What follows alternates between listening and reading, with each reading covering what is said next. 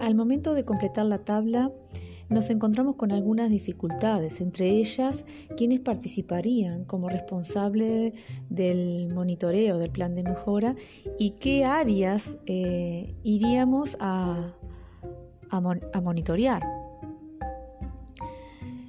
Las dinámicas que utilizaremos para el desarrollo del trabajo colaborativo adoptarán diferentes formas que son las que nos van a permitir concretar las acciones.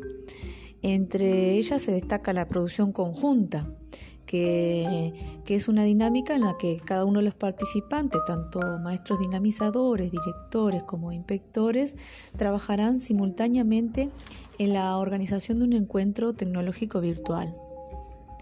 Todos aportarán ideas a un documento que se realizará en Drive para luego concretar las mismas. También se propondrá una dinámica de producción complementaria, es decir, una dinámica en la que cada uno aporta al trabajo teniendo en cuenta las fortalezas de cada uno de los integrantes del equipo. Algunos elementos eh, que tendremos en cuenta para el trabajo colaborativo eh, serán la motivación y el compromiso hacia el cumplimiento de las acciones.